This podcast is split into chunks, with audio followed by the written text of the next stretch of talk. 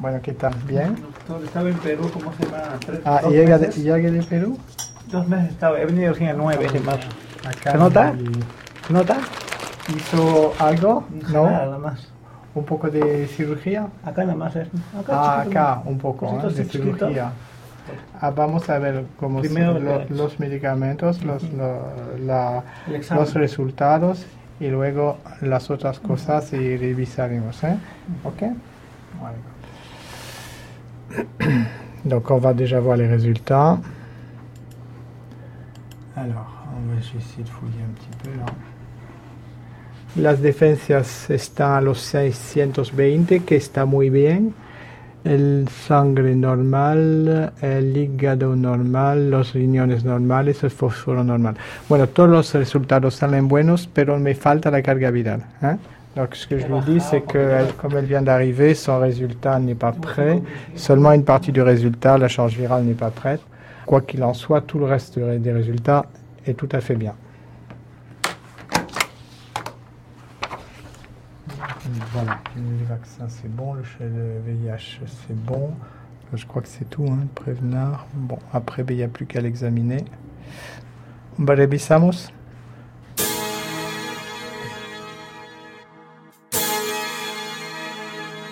Liberté, égalité, transidentité. Rien pour nous sans nous.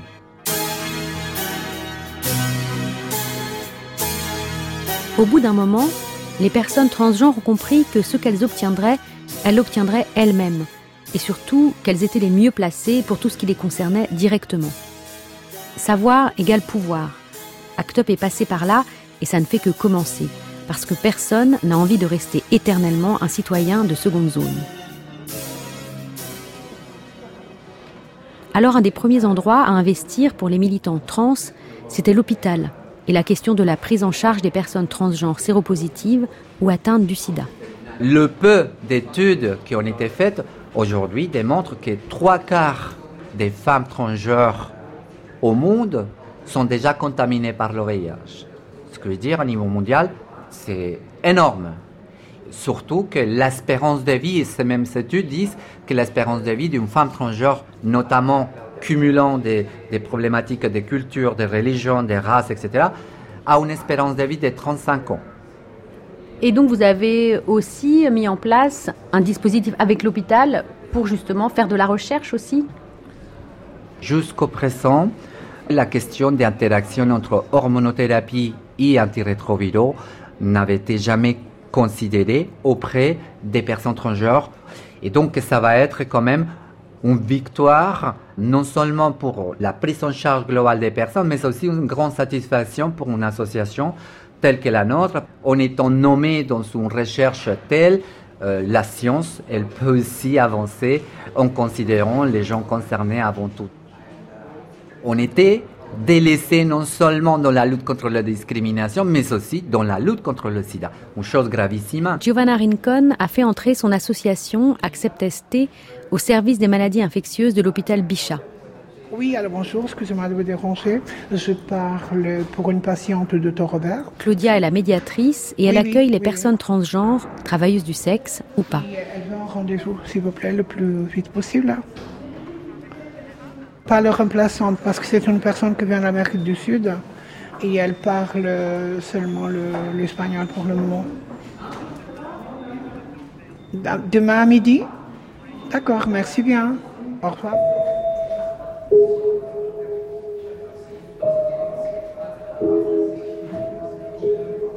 En 2006, euh, c'est l'arrivée de l'extrême droite en Italie. J'avais pas de papier. Et en Italie, à l'époque, le fait d'être en situation irrégulière, sans papier, c'était devenu pénal. Donc, euh, ils m'ont euh, incarcéré deux fois. Je me suis dit, qu'est-ce que je vais faire vraiment dans ma vie à moi? Quels sont mes droits, enfin? Et donc, j'ai dit, je quitte définitivement l'Italie. Et je suis arrivé à Paris. Et je pense que c'est la première fois où je sors du déni. De me dire, il faut que j'assume maintenant. Parce que euh, je pense que moi, je suis aussi dans la peur du jugement, euh, d'assumer que je suis séropo. c'est là où je dépose euh, vraiment ma demande de régularisation pour VIH ici. Cette fragilité, je la déteste. Je la refuse totalement. Et après, en 2010, c'est là où on a créé euh,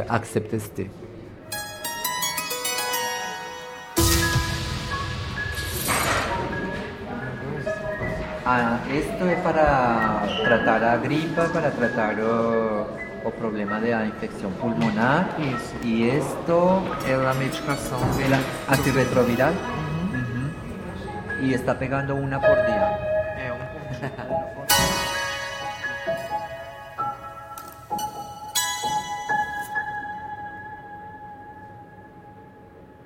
Quand on a créé AcceptST, bah évidemment que la première chose qu'on a souhaité mettre en place, c'était d'intégrer les patients dans la prise en charge. Donc euh, voilà, trois permanences qui permettent que ces personnes qui ont du mal à venir tranquillement vers le soin soient le moins bloquées et que toutes les problématiques en lien avec euh, euh, la langue et l'administratif ne se soient pas une barrière qui pourrait éloigner les personnes du système de soins. Parce qu'aujourd'hui, une des expectatives, c'est de réduire les délais d'accès au traitement pour enfin, évidemment, travailler un jour sur l'éradication de l'épidémie. Ici, dans cet hôpital, ce que je vois, c'est la professionnalisation d'une prise en charge très spécifique. Pourquoi? Parce qu'ici, on suit notamment des femmes transgenres. Il y a quand même une prise en charge à niveau de endocrinologie spécifique parce qu'il y a l'OVIH là-dedans.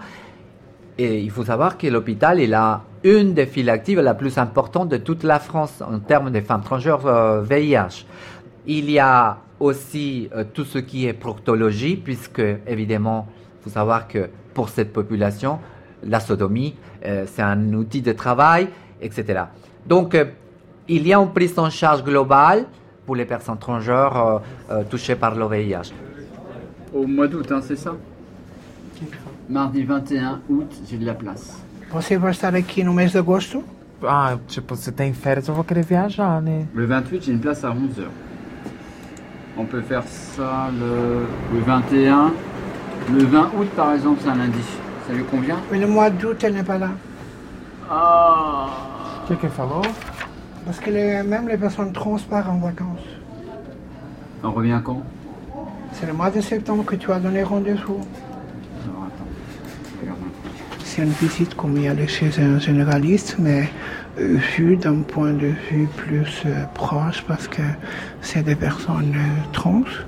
Ils sont très attentifs parce que souvent il y a des problèmes avec les chirurgies plastiques qui parfois ont été ratées, comme les problèmes de silicone qui a été injecté dans le corps, soit les- pour les problèmes de mammoplastie, pour les prothèses mammaires que, que datent depuis un certain temps. Mais souvent, les problèmes de silicone donnent des effets collatéraux que peut déséquilibrer les problèmes euh, infectieux. Le 15, d'accord. Elle est là le 3 septembre C'est Oui. un lundi. C'est parfait. Merci bien. Voilà. Merci. Mais le problème, c'est qu'elle vient, elle n'a plus de médicaments. Elle dit, ça fait un mois et demi que je suis loin. Parce que euh, la prostitution à Paris a beaucoup changé. Et euh, elles doivent s'éloigner euh, en province. Et parfois, ils sont dans les petites villes n'ont même pas un, un grand hôpital. euh, et, euh, Donc elle a interrompu son traitement? Oui, le temps de son traitement, c'est un peu problématique parce que là, elle a commencé à. Il y a déjà des résistances qui commencent à se former et aujourd'hui, elle va pouvoir rien faire. Entonces, hay un pequeño problema. Plus une personne est Es discriminée, que plus elle sera exposée au risque de contamination parce qu'elle est complètement invisibilisée. Et tout ce qui doit être fait en clandestinité, c'est s'exposer à des conduites à risque. Et est-ce que vous avez l'impression que euh, justement les lois sur la pénalisation euh, de- des clients, par exemple, et sur les, les lois sur la pénalisation en général euh, de la prostitution, ont fragilisé encore plus les femmes transgenres travailleuses du sexe? Évidemment que la réponse euh, Et oui, mais il faut dire pourquoi. Je peux dire que culturellement, depuis au moins 30 ans, le travail du sexe est devenu quand même quelque chose qui a été intégré comme une stratégie pour faire face à l'exclusion et à l'oppression. Donc, cette loi ne fait que augmenter la fragilité et l'exclusion des personnes qui sont déjà victimes de multiples facteurs d'exclusion et qu'en enlevant la possibilité de ces personnes de gagner bien leur vie, on va les obliger à devenir des itinérantes, euh, mobiles en permanence dans, toute la France, dans toute l'Europe. Il faut savoir que celles qui étaient déjà suivies, par exemple, à cet hôpital, souvent, ils vont manquer au rendez-vous pour venir au contrôle. Euh, donc, globalement, c'est une catastrophe, en fait, cette loi. Por eso que era para que viaje hoy y ya no sé qué voy a hacer ahora. Mis cosas están allá, mi computadora, todas mis cosas. No sé qué voy a hacer. El tren, ¿cuánto cuesta? Y he perdido el billete, mira, aquí está el billete. Comme vous voyez, c'est une personne très jeune et elle est escorte et elle doit euh, travailler dans les... Ouais. Je l'ai dit, si elle pouvait venir demain, elle a dit que non, puisqu'elle va partir aujourd'hui pour aller travailler. Le problème, que, le problème c'est qu'elle a besoin d'un traitement. Et tout ça, ça peut déstabiliser la vie d'une euh, jeune personne. Elle a préféré euh, travailler pour faire de l'argent que se soigner euh, et, penser à elle-même. Et elle est en train de penser à sa famille, aux autres, et elle devrait se penser à soi. Et je ne sais pas comment faire.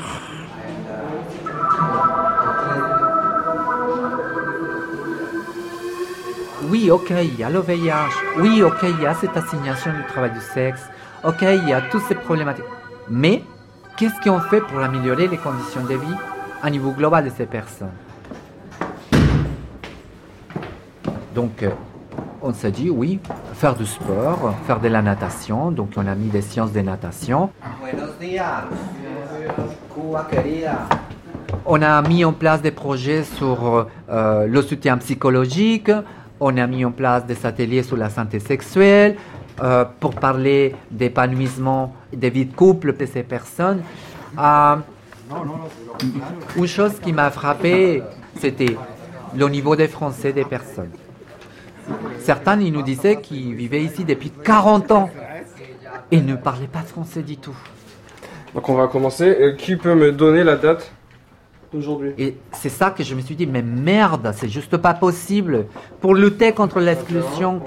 Donc on a mis en place, aujourd'hui il existe dans l'association, trois jours par semaine où il y a toute personne, euh, ce n'est pas que pour les personnes trans, il y a des LGBT, et hétéros qui viennent, euh, migrantes, pour apprendre euh, et s'initier à la langue. Voilà. printemps. Printemps. Printemps. Ok, mira. Esta higiene se puso en. En. Tout le monde a des capacités rémanentes. Moi, j'ai passé 20 ans dans le travail du 16, j'ai un parcours. Mon père euh, était cordonnier, j'ai appris à faire les chaussures. J'ai fait la coiffure, le travail, de- le, le travail social, le travail médical, tout ça. Toutes ces capacités sont là. On apprend beaucoup de choses, même quand on est en situation d'oppression, parfois on ne se rend même pas compte. Et donc on s'est dit, bon, comme expectative de professionnalisation pour nous, qu'est-ce qu'on va faire? Aujourd'hui, il y a un diplôme universitaire en médiation en santé à l'université Paris 8, dont aujourd'hui il y a deux euh, femmes trans de notre association, notamment Claudia, qui fait cette formation. D'ici à six mois, non, elle va avoir un diplôme pour la première fois dans sa vie, un diplôme universitaire. Ça peut être euh, quelque chose qui est dans un papier, mais dans le monde euh, bureaucratique dans lequel nous sommes, ça veut dire quelque chose pour pouvoir avoir un travail. Non, non, s'envoler. Non, non, AI. Au pluriel, C'est comme ça. NT. Non, attends. Déjà, on est Oui, au c'est comme ça.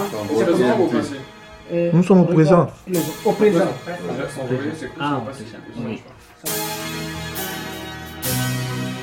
Euh, Je m'appelle Wendy et j'ai 20 ans. Je suis de Colombie. Je m'appelle Johan Touré Je m'appelle Onjon. Je viens de Cuba. Je viens du Bangladesh. Soy Ivone et je viens de Pérou. Je suis Corina. Je suis euh, arrivé à Paris Donc, euh, depuis... je suis en France depuis. Je suis demandeur d'asile. Passé. Moi, c'est Momo de Bari. Je viens de la Guinée-Conakry. Nuevos amigos. Recién inicié las clases de francés.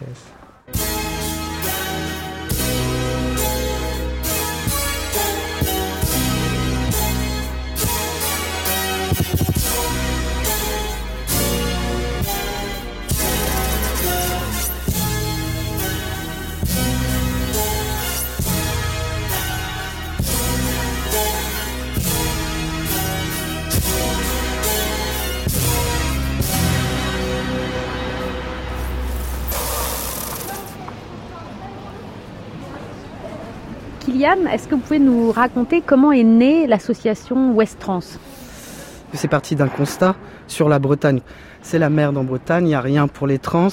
Les personnes qui veulent faire leur transition pour être sûres que le monde médical euh, soit, euh, soit sensibilisé ou comment il y a des, gens qui acceptent de les recevoir, tout le monde allait à Paris. C'était le plus facile en fait.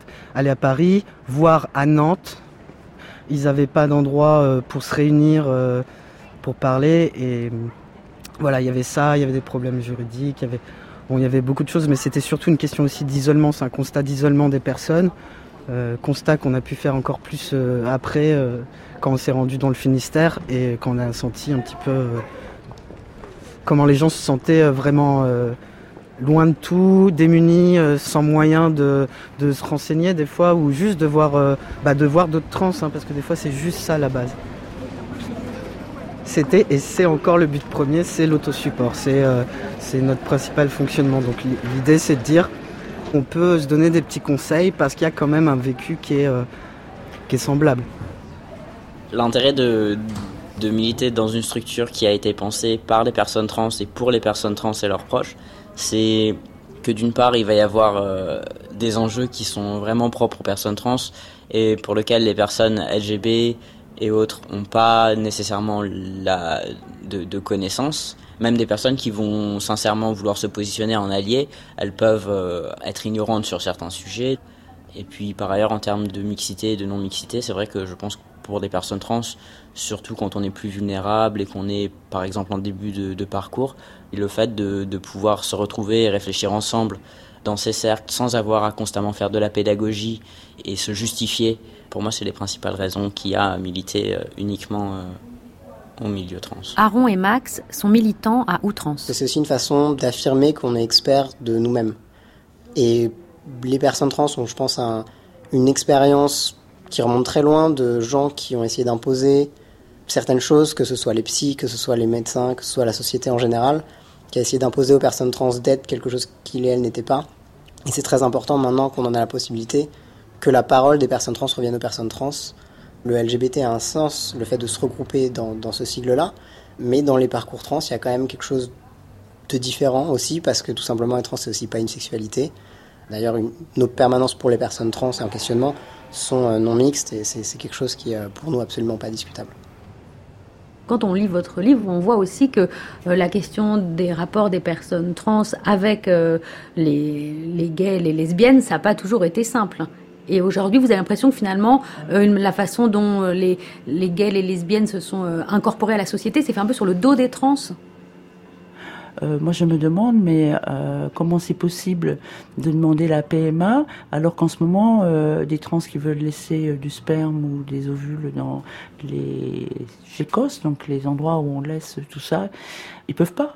Donc d'un côté, on a les gays et les lesbiennes qui veulent se marier, mais ils veulent pas le dire pour les trans parce que ça ferait tâche. Et de l'autre côté, au même moment, on continue, on a stérilisé les trans. Il y a un souci, non?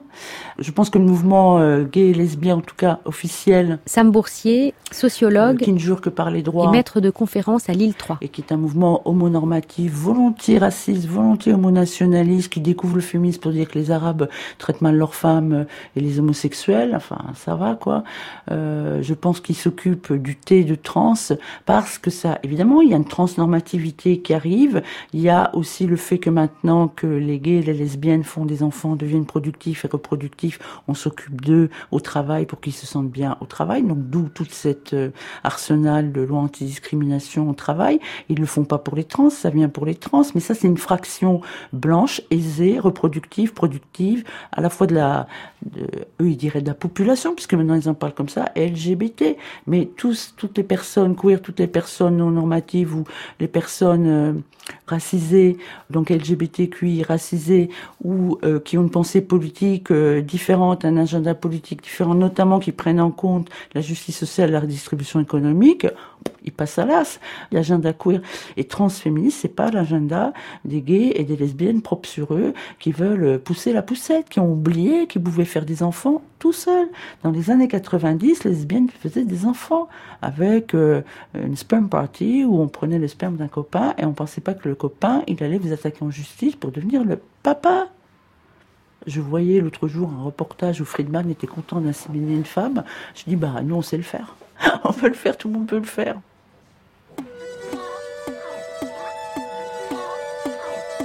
Loi du 18 novembre 2016 de modernisation de la justice du 21e siècle. Article 60, section 2 bis. De la modification de la mention du sexe à l'état civil. Toute personne majeure ou mineure émancipée qui démontre par une réunion suffisante de faits que la mention relative à son sexe dans les actes de l'état civil ne correspond pas à celui dans lequel elle se présente et dans lequel elle est connue peut en obtenir la modification. Article 61.6. La demande est présentée devant le tribunal de grande instance. Le fait de ne pas avoir subi des traitements médicaux, une opération chirurgicale ou une stérilisation ne peut motiver le refus de faire droit à la demande.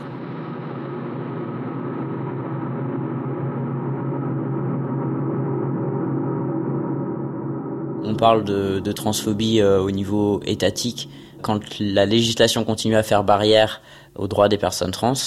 Oui, c'est ça. En fait, je pense qu'il y a plein de choses qui s'enchaînent entre elles. Et l'exemple le, plus flagrant, c'est à quel point c'est compliqué en fait d'avoir des papiers. Alors, le changement de prénom a été quand même assez nettement simplifié et on a l'impression que sur ce volet-là, ça s'est amélioré. Sur la nouvelle loi, en fait, maintenant, le changement de prénom se fait en mairie. Le changement d'état civil reste relativement compliqué, relativement long à obtenir. On reste dans une démarche où la personne trans est sommée de fournir des pièces explicatives, c'est-à-dire que ça n'a pas été, contrairement à ce que demandaient euh, la plupart des associations, une procédure simplement déclarative. C'est-à-dire que hum, les associations trans demandaient un changement d'état civil libre et gratuit, et au final, on a eu une loi euh, un petit peu au rabais où il faut quand même passer devant un juge et on est dans la même situation que le changement de prénom, dans le fait où ce qui a été écrit dans la loi, c'est qu'un refus ne peut pas être motivé simplement ou uniquement par l'absence de pièces médicales. Mais la loi ne dit absolument pas quels documents sont nécessaires pour valider un changement d'état civil. Donc on se retrouve à nouveau, d'une dans un arbitraire et de deux dans une injustice euh, selon les régions, parce qu'un juge qui n'aurait absolument pas envie d'accorder un changement d'état civil peut utiliser les expressions extrêmement vagues de la loi. Et euh, le problème du coup de ce système de changement d'état civil, que ce soit l'ancien système ou le nouveau, c'est qu'en fait beaucoup de choses découlent de cet accès au papier. C'est-à-dire que pour une personne qui n'aurait pas accès au changement d'état civil pour quelque raison que ce soit, il y a impossibilité de faire changer sa carte d'identité, il y a impossibilité de faire euh, changer sa carte vitale, et donc ça bloque l'accès à un certain nombre de choses. Ça complique les recherches d'emploi, ça complique les recherches de logement, ça complique absolument n'importe quelle démarche administrative, euh, même la plus futile comme aller chercher un paquet à la poste. Et c'est vrai que quand on n'a pas besoin d'y penser, ben on se rend pas compte que c'est quelque chose de, primordial. Mais quand on a besoin de le faire, on se rend compte à quel point on est fréquemment euh, en fait mis dans ces situations-là qui, à force, sont épuisantes. Parce que c'est tous les jours, tout le temps, sans arrêt, dans tous les cadres de la vie. Et c'est usant. C'est extrêmement usant. Et après, par contre, là, le changement d'état civil, je suis désolé, je le ferai pas. Je le ferai pas. C'est-à-dire, je ne veux pas aller voir euh, un juge euh, qui demande une pièce, évidemment, qui va être un certificat médical pour dire que euh, je peux changer mon état civil. Je suis désolée. On doit faire ça auprès d'un officier, je sais pas, un greffier à la mairie, et puis c'est tout. Il y, a, dix ans que je suis une femme, donc en dix ans quand même les choses ont évolué. Je ne crois pas me tromper en disant qu'on ne peut changer de genre sans pour autant se faire repérer, puisque la loi avant demandait quelque chose d'irréversible. Alors, personnellement, moi, ça ne m'a jamais gêné parce que je ne voulais plus de ce sexe. Alors, je suis arrivé quand même un jour au tribunal et il y avait une sciatique qui me faisait horriblement souffrir, donc j'avais besoin d'étendre la jambe. J'avais mis une chaise pour poser mon talon de manière à avoir la jambe étendue. Et puis il y a madame la juge qui est passée, qui m'a dit il faudrait libérer le passage, madame. Et puis après, quand on est rentré en audience, euh, elle a vu que j'étais la personne qui venait de demander son changement de, de genre. Et elle m'a dit bon, alors on va raccourcir les délais. Après que je lui ai expliqué qu'elle m'avait appelé madame et que je voulais juste que ça soit cohérent avec mes papiers. Alors j'ai toujours un état civil assez précaire, comme on pourrait dire. Les fluctuants. Sur mon passeport est toujours euh, écrit euh, Philippe Ménard, avec un M pour le sexe. Euh, ma carte d'identité, on, on m'a rajouté FIA. alors après, j'ai des comptes en banque, j'en ai deux. Là, j'en ai un où eh ben, je fais faire de la publicité pour la banque postale, qui m'a bien reconnu en tant que Madame Ménard FIA, et, une autre banque, Crédit Coopératif, qui passe son temps à écrire Monsieur Ménard FIA. Mais ce qui fait jurisprudence, c'est qu'un beau jour, euh, j'ai été euh, faite chevalier des arrêts des lettres par euh, Aurélie Filippetti, ministre de l'Agriculture, au nom de Madame Ménarfia pour mon art et mes actions. Et alors, c'est là où on peut s'apercevoir que du coup, tout ne tient qu'à une sorte de rapport de reconnaissance. Alors, je pense qu'il faut militer en effet pour que nous puissions avoir des papiers sur simple présentation en mairie. Alors, je continue à me battre pour ça et c'est aussi pour ça que je, pour l'instant, je, je maintiens mon identité.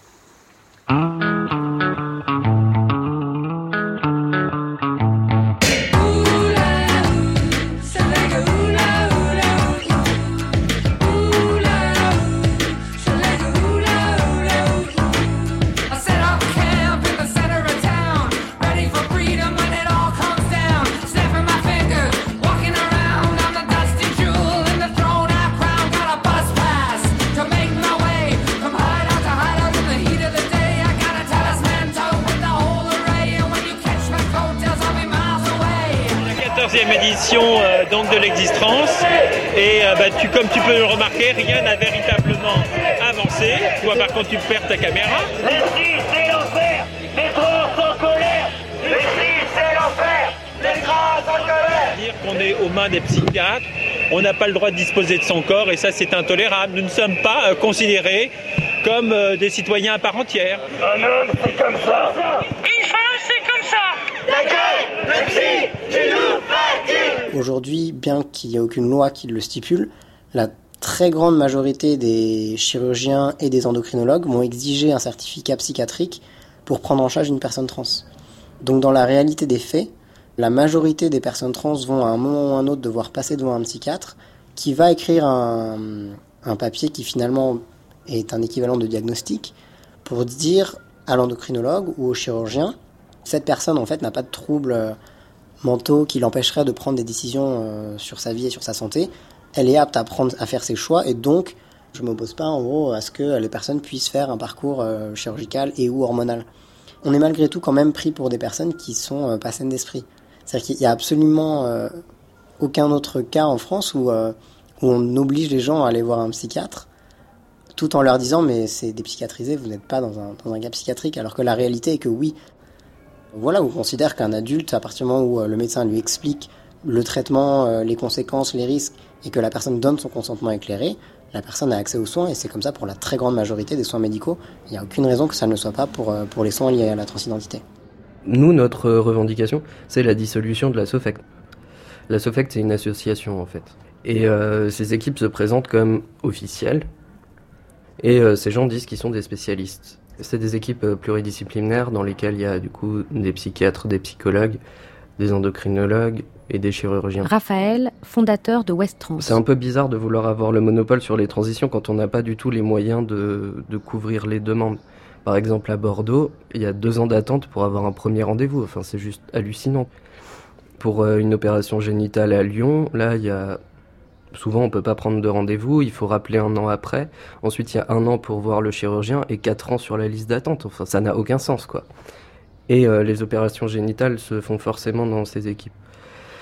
Les éviter, c'est super compliqué parce que une personne qui serait pas dans des réseaux d'autosupport et tout ça, qui va chercher sur internet euh, comment transitionner, va tomber sur le site de la SOFEC.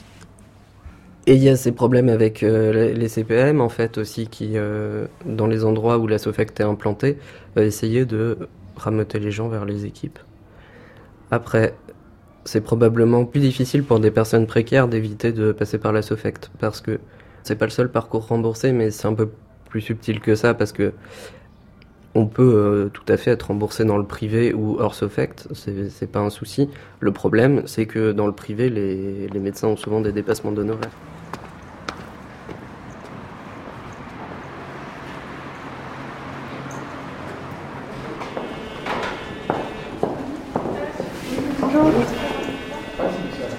Bonjour. Pas de clé portable Non, rien. Rien du tout. Non, non. Et du coup, le tribunal des affaires sociales, il est. Vous invitez. Merci. Sur votre gauche, au pied des grands escaliers, la salle est allumée là-bas. Salle René Lé. C'est le 23 qu'elle a dit le 21 mai. Je vais noter parce que. Ouais, c'est jamais. Vous en êtes bien sorti, bravo. Hein. Euh, je sais pas, moi j'ai pas l'impression d'avoir fait si bien que ça en fait. J'ai euh, l'impression de m'être liquéfié sur place quoi. Tout le monde est d'accord. Il y avait même une juriste qui t'a fait, euh, qui a levé son pouce pour dire si c'est bon, c'est bon, c'est bon signe, et que c'était bien. Pendant que tu parlais, elle se retournait vers moi, et me disait c'est bien ce qu'il dit. Bah, en fait, j'ai juste pris le- l'exemple sur les avocats qu'on y parlait avant, juste avant en fait. Et j'ai essayé de faire comme eux, j'ai essayé de parler comme eux en fait, tout simplement, par copie en fait. Je me dis, il n'y a que ça qui fonctionne. Si on leur parle sur le même ton, peut-être que. Mais euh, je sais pas. Et, et vous pouvez nous expliquer peut-être, Evan Vergasola, justement, ce qu'était cette affaire aujourd'hui là, qui Euh, était. euh, c'est l'audience du tribunal de la Sécu, là, en fait. euh, parce que euh, ils veulent pas prendre en charge ma mastectomie sous prétexte que je leur envoie pas un certificat co-signé euh, en psychiatre, en doc et je sais plus quoi, chirurgien, je crois. Le truc, c'est que c'est une opération qui n'est pas soumise à entente préalable, donc ils n'ont pas le droit d'exiger ça normalement. Je sais pas, c'est contraire au code de la Sécu en plus. euh, C'est la Sécu qui pose ces codes et ils se contredisent eux-mêmes, puisque bon, on a quand même le libre choix de ces médecins. On a le libre choix de, de l'établissement de soins, justement. Donc, euh, ils se contredisent eux-mêmes. Enfin bon, voilà, maintenant. L'expertise psychiatrique, il n'y a même pas à l'exiger, en fait. Tout ça pour pas prendre en charge. À mon avis, c'est une euh, tentative de renvoyer vers les équipes euh, pseudo-officielles, en fait. Parce qu'il y en a de plus en plus qui se créent de ces équipes-là. C'est des, équipes qui sont autoproclamées officielles. Il n'y a personne qui leur a dit de venir se poser là. Il n'y a personne qui a dit bah faut tel chirurgien, tel psychiatre, machin pour euh, poursuivre les trans, machin. Et euh, du coup, j'ai l'impression qu'ils sont un peu copains avec le, le médecin conseil national pour euh, justement une remise. Et est-ce que vous avez, parce que là, quand on écoutait euh, dans la salle euh, du tribunal des affaires sociales, quand on entendait l'argumentaire de la CPAM, on avait quand même l'impression qu'il y avait vraiment une façon quand même de pathologiser. euh, Ah, c'est pathologisation à fond. hein. C'est eux, la sécurité sociale, la CPM 29 du moins pour la Bretagne. Euh, euh, et bizarrement, dans toutes les CPM, j'ai remarqué ça, dans toutes les CPM où il y a une équipe SOFECT, il y a une pathologisation à fond alors qu'on n'est pas plus malade que d'autres. Enfin, euh, enfin, moi, en tout cas, je me sens pas malade. Bon, la Sécu veut euh, nous faire passer pour des malades. Donc, euh, pour eux, on est des malades mentaux. C'est vrai que je précise pas, mais pour eux, on est des malades mentaux en fait. Quelles sont les, prochaines étapes maintenant pour vous, Evan Alors, ben, déjà pouvoir faire ma mastectomie, déjà. Euh, Celle-là, une fois que ce sera passé, euh, je pense que je vais me, poser un peu au niveau euh, chirurgie, parce que ça commence à faire beaucoup. Puis bon, bah, changement d'état civil qui est en cours, dossier déposé là au mois de janvier, donc euh, là, je sais pas combien de temps ça va durer, je sais pas combien de temps ils vont mettre avant de, se rappeler au bon souvenir, mais euh, une fois que ce sera fait, ben, je m'en vais. Mais bon, on verra bien. Evan Vergasola a gagné son procès contre la CPAM du Finistère en mai 2018 et sa mastectomie sera prise en charge comme prévu par la loi. Là, dans cette affaire, c'est pas un problème rare avec les CPM. Bon, bah pour moi, quand c'est exceptionnel par rapport au droit commun, c'est ce qu'on appelle, moi j'appelle ça de la discrimination. Bah, comment ça se fait que dans la CPM 29 que ça marche comme ça et que ça marche pas du tout comme ça dans la CPM euh, des Côtes d'Armor ou euh, de l'île-et-Vilaine? À cette occasion, la, Fédération trans et intersexe a envoyé euh, en recommandé euh, il y, a, bien six mois une lettre au médecin conseil national et euh, jusqu'à ce jour il n'y a pas de réponse. Nous, on attend encore mais on ne va pas attendre longtemps.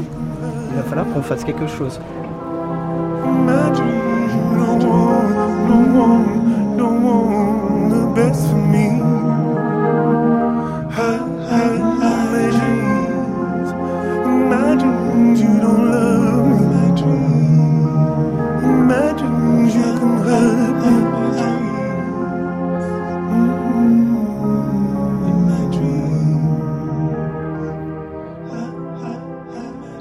Après la cinquième, où j'étais plutôt en échec scolaire, j'ai fait un CAP de cavalier soigneur et j'ai travaillé dans le milieu des courses de chevaux. Tom Rocher, psychologue. Puis après quelques accidents, j'ai fait un reclassement en informatique. J'avais 23 ans. Et ensuite, euh, après plusieurs années dans l'informatique, bah, c'était la période justement euh, où j'ai transitionné, où j'ai aussi perdu mon emploi à cause de ça. Donc, euh, il s'est trouvé que j'habitais à Saint-Ouen et l'université de Paris 8 était à Saint-Denis. Prenait sans le bac, je n'ai pas le bac. J'ai bac plus 5, mais j'ai pas le bac. Et donc, euh, bah, je me suis renseigné, je suivais une psychothérapie depuis plusieurs années, ça m'intéressait de creuser ces questions. Et donc, euh, j'ai tenté ma chance et puis ça a bien fonctionné. Et donc, euh, j'ai mis 10 ans à faire ce parcours qu'un étudiant normal met en 5 ans, mais tout en continuant à travailler. J'ai choisi aussi de m'intéresser aux questions trans dans mon cursus parce que tout ce que j'ai pu lire, c'est euh, Colette Chilan et compagnie. Patricia Mercader, Colette Chilan, enfin, que des gens qui finalement étaient négatifs sur le sujet, euh, Lacan aussi. Et euh, c'était pas possible de ne pas apporter une autre voix sur ces questions, quoi. Donc ça a été l'objet de mes mémoires de, de ESS parce que bah il y avait rien, quoi. J'ai fait euh, mon trajet, euh, ma trajectoire identitaire au moment où je voulais faire un doctorat. Bon, j'ai arrêté le doctorat parce que je me sentais pas à l'époque en capacité de le faire. Ça- Ça aurait été un cauchemar. Karine Espinera, chercheuse en sociologie J'aurais pas été en capacité émotionnelle d'affronter la transphobie euh, dans l'université au quotidien. et cofondatrice de l'Observatoire des transidentités.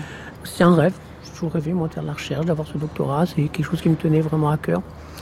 Et le second point, c'était oui, un, un acte aussi de militantisme dans le sens que qu'on ne voyait que des écrits maltraitants à l'époque. Enfin, tous ceux qui, qui étaient à disposition des personnes trans, c'était du Chilan, du Mercader, du Millot, qui étaient des charges parfois même très violentes vis-à-vis des personnes trans, qui nous dépeignaient d'une façon absolument horrible et on faisait passer ça pour de la science. Quoi. Pas d'écrits trans, comme aux États-Unis où dès les années 90, les personnes trans ont investi à l'université, ont commencé à produire des savoirs, situer des savoirs trans. Et je me disais, tant qu'on ne on va pas dire nous-mêmes nos réalités, euh, ça sera toujours fait par l'extérieur. Donc il y avait cette idée-là de venir, de produire des savoirs. Et, en tout cas que je sache, d'ouvertement trans sur un sujet trans, j'ai été la première a priori. Donc recommencer des études à 40 ans, ça n'a pas été évident. Je l'ai fait sans financement. J'ai décidé de le faire ouvertement comme personne trans parce que je voulais pas que ma recherche soit disqualifiée. Euh, alors quand je dis que ça n'a pas été facile, euh, ouais, c'est vrai que les, déjà mon sujet a détonné un peu. Euh, votre sujet? Alors, c'était la représentation, donc, euh, la, construction médiatique des personnes trans dans, les médias. Qu'est-ce qui fait Quels sont ces imaginaires qu'on mobilise pour imaginer l'autre? On a toujours abordé les personnes trans par rapport à leurs hormones, par rapport à leurs opérations, éventuellement leur changement d'état civil. Mais quelque part, toute cette politisation et cette mobilisation associative était très très méconnue. On n'en parlait pas et je trouvais qu'on passait à côté de données précieuses et que si à un moment donné on les pose pas, on les perd, elles vont, s'évanouir. Alors que là, au moins, on peut participer à les, fixer. Parce que je pense qu'on peut être universitaire et être engagé en même temps. Mais du coup, je me suis aussi retrouvé en tension avec une partie des, personnes trans, comme si j'avais trahi ma classe sociale, par exemple. hein. ça a été perçu comme là, alors qu'en fait non, c'était un acte euh, euh, presque d'empowerment. C'est milité, mais autrement. Publié. Dans les bibliothèques maintenant, il y a, aussi des savoirs trans. Il y a d'autres personnes aujourd'hui qui se mettent à écrire, qui se mettent à traduire, etc. Ben, Ça n'a pas été rose, quoi. Euh, j'en ai bavé dans, l'université. euh, les premières années, c'était extrêmement dur. Et euh, j'ai envie de dire, et même aujourd'hui, je suis universitaire, mais je, je suis universitaire précaire. hein.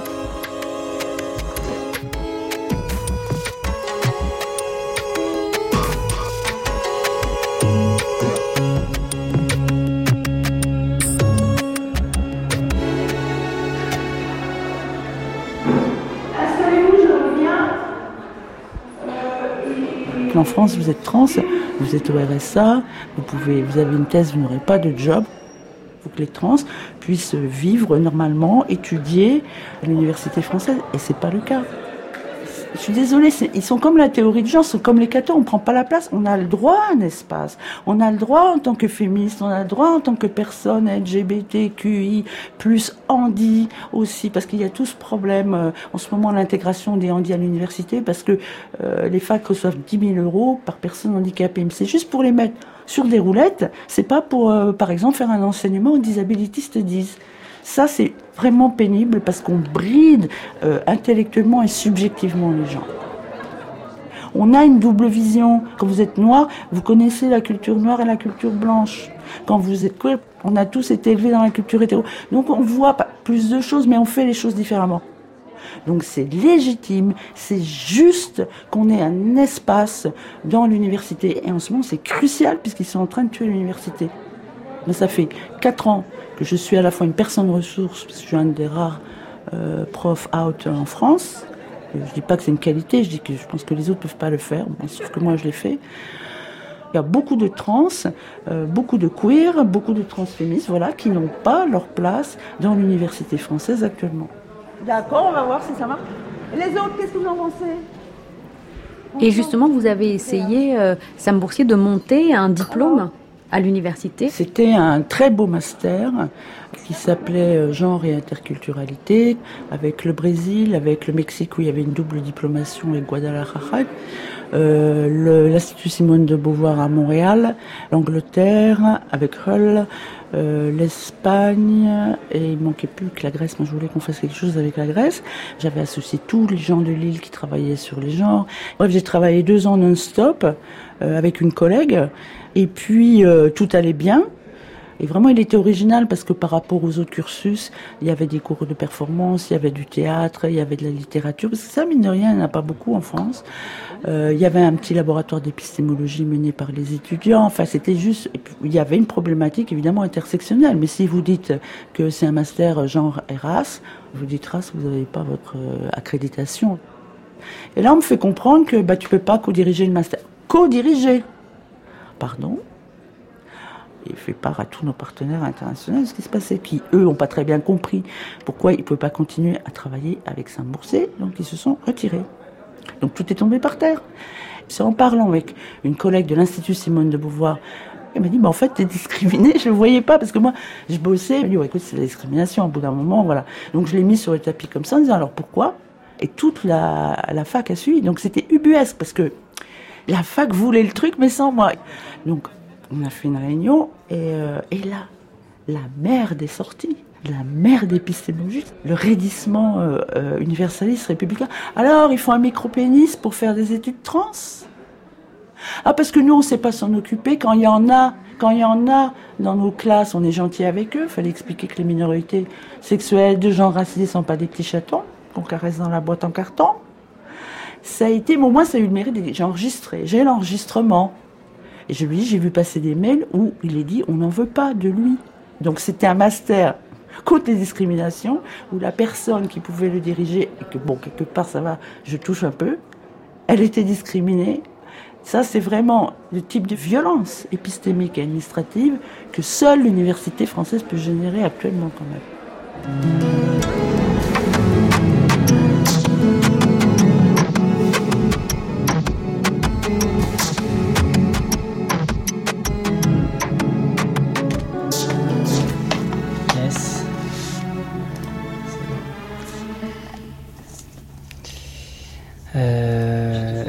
Du coup, oulala, non, non, non, tu te tais. Alors. Oh non, non, mais c'est absolument pas ce que je voulais faire. Euh, voilà, c'est bon, là, on est. Salut tout le monde et plus particulièrement salut à toi Mégalion qui m'a demandé si j'avais des conseils concernant le coming out.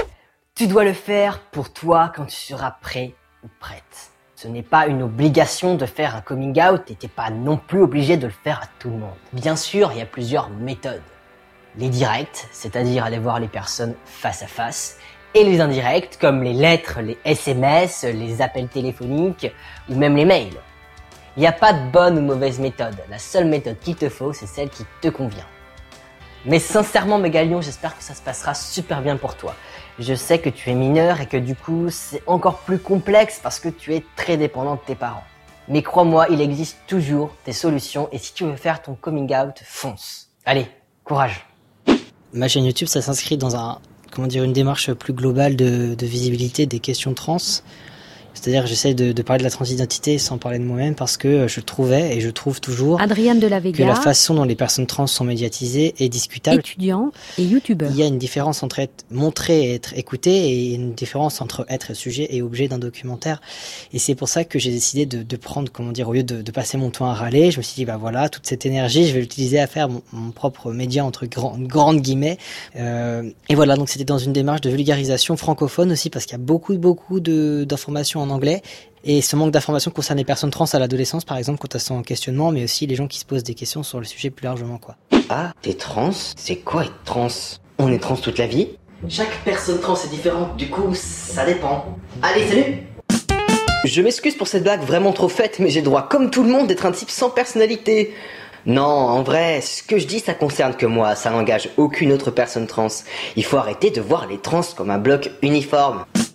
Aujourd'hui, j'ai presque, là, je suis presque 9000 abonnés, mais à ma petite échelle, euh, par mois, je fais à peu près 30 000 vues.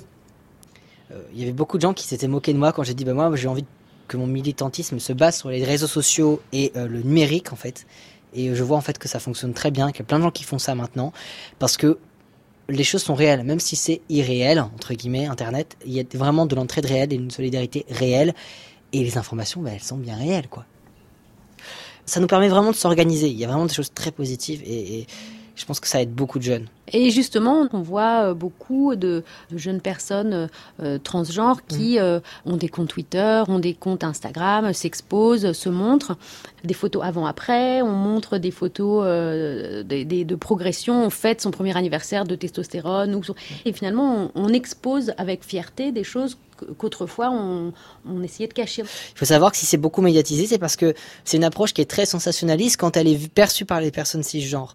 C'est des choses qui peuvent être des rituels de, comment dire, de, de self-care, de, de- oui, prendre soin de ça, tout simplement. C'est des où tout simplement de dire, bah voilà, euh, bah moi je m'accepte peut-être que je suis, mais je pense que c'est des démarches qui sont très personnelles et je pense qu'il y a des gens qui se rendent pas compte aussi de, du regard surtout les jeunes, du regard qu'ont les autres envers ça, qui ne sont pas forcément un regard bienveillant, mais plus de la curiosité qui peut parfois hein, bien être malsaine. Moi, si euh, c'était pas euh, un rituel euh, obligatoire des médias de montrer les photos avant, les anciens prénoms, tout ça, euh, ça serait peut-être moins gênant politiquement pour moi de le faire parce que ça serait plus naturel. Mais en fait, euh, il faut sortir de cette sidération des questions trans. Ce qui me gêne aussi, c'est que voilà, on regarde ces photos. Ça fait beaucoup de likes, mais quand on dit euh, ouh là là, euh, j'ai du mal à changer mes papiers, il faudrait qu'on légifère là-dessus. Il y a moins de gens qui écoutent. Voilà, ce petit lexique est terminé. J'espère que tu as apprécié cette vidéo et que tu as appris quelques trucs. N'hésite pas à lâcher un j'aime si ça t'a plu et à t'abonner si ce n'est pas déjà fait. Sur ce, je te souhaite une bonne journée et on se retrouve bientôt pour une nouvelle vidéo. Ça aussi, c'est intéressant parce que c'est une autre réappropriation. À une époque, c'était impensable. C'est quelqu'un qui faisait ça, tout le monde le remontait en disant Mais qu'est-ce que tu fais? C'est quoi cette mise en scène? Mais non, au contraire. C'est euh, une fois que les gens faisaient la transition, on prenait les photos et hop, et genre la vie d'avant, elle disparaît. Quoi. Les photos d'avant disparaissent, enfin, tout disparaît. C'est un effet générationnel aussi. C'est aussi une réappropriation. Ça va aussi dans le sens de la visibilité. Aujourd'hui, c'est-à-dire les gens, quelque part, c'est la honte qui s'en va. Et moi, je trouve ça salutaire. Donc moi, ça me gêne pas du tout, cette mise en scène. Au contraire, je la trouve très, très, très salutaire de la part des plus jeunes qui vont plus occulter une partie de leur vie. Je suis né à 30 ans, non, mais ces jeunes-là, euh, leur vie, elle est linéaire et ils vont pas perdre une partie de l'existence et c'est toute leur existence qui existe. Moi, je trouve ça très chouette. Et alors aujourd'hui, euh, Tom Rocher, donc vous êtes euh, psychologue. Est-ce que vous continuez à vous occuper justement peut-être des jeunes, des mineurs transgenres? J'ai compris que c'était la voie de l'avenir, que plus tôt on pouvait s'y prendre, mieux c'était. Dans les années 98, il y avait une équipe écossaise qui avait présenté son travail, quatre ans de suivi de personnes mineures, transgenres, et donc ça m'avait convaincu que c'était la solution, quoi. C'est-à-dire d'intervenir, si possible, avant la puberté, de bloquer celle-ci, de se donner un peu de temps de, de recul, de travail, et puis ensuite, euh, bah, de, de vers 14-16 ans de donner un traitement euh, hormonal dans le genre souhaité, quoi, et de continuer à les accompagner. Et surtout d'accompagner les parents, parce que je crois que les parents ont grand besoin d'aide. Et c'est vrai que chaque fois qu'on voit des, personnes, la plupart du temps, je dirais qu'à peu près 80% des gens se trouvent avoir conscience de cette euh, transidentité dans l'enfance.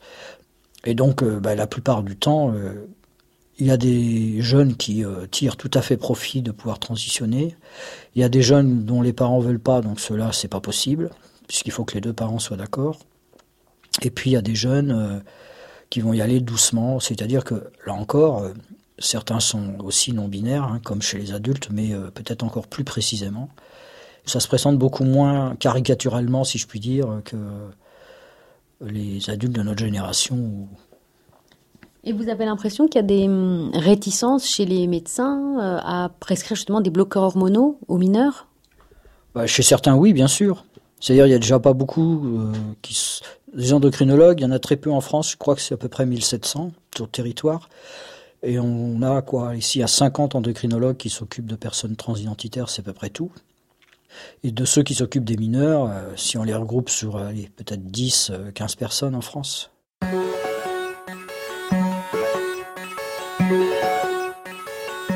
Des questions que je souhaiterais qu'on me pose. Comment on s'en sort? Est-ce qu'on va bien? Quel type de société voulez-vous? Quelle est notre réalité et qu'est-ce que les gens ils peuvent faire pour lutter contre la transphobie? Peut-on construire un autre modèle de société avec d'autres types de relations autres que les rapports binaires entre hommes et femmes et nul autre? Prêter oreille à toutes les voix trans, on n'est pas un bloc unitaire, quoi, on est des individus. Quelles sont nos conditions de vie? Ça, c'est vraiment la question qui a le plus manqué. Et vous, vous allez comment? And he checking time did punch me in the side bleeded like a windfall. Happy bleeding, happy bruising. Merci à Aaron et Max, Raphaël et Kylian, Sam Boursier, Mathilde Daudet, Adrienne de la Vega, Karine Espinera, Fia Ménard, Tom Rocher, Giovanna Rincon, Maudieu Thomas et Evan Vergasola. Merci aussi à Océan et aux associations Accept ST, Outrans et Trans et au service des maladies infectieuses de l'hôpital Bichat. Prise de son Hélène Langlois et Clémence Bonfils. Documentation Antoine Vuilloz, Véronique Lefalaire. Archivina Linda Simon. Mixage Catherine Dérété. Liberté, égalité, transidentité. Un documentaire de Perrine Kerbran réalisé par Annabelle Brouard.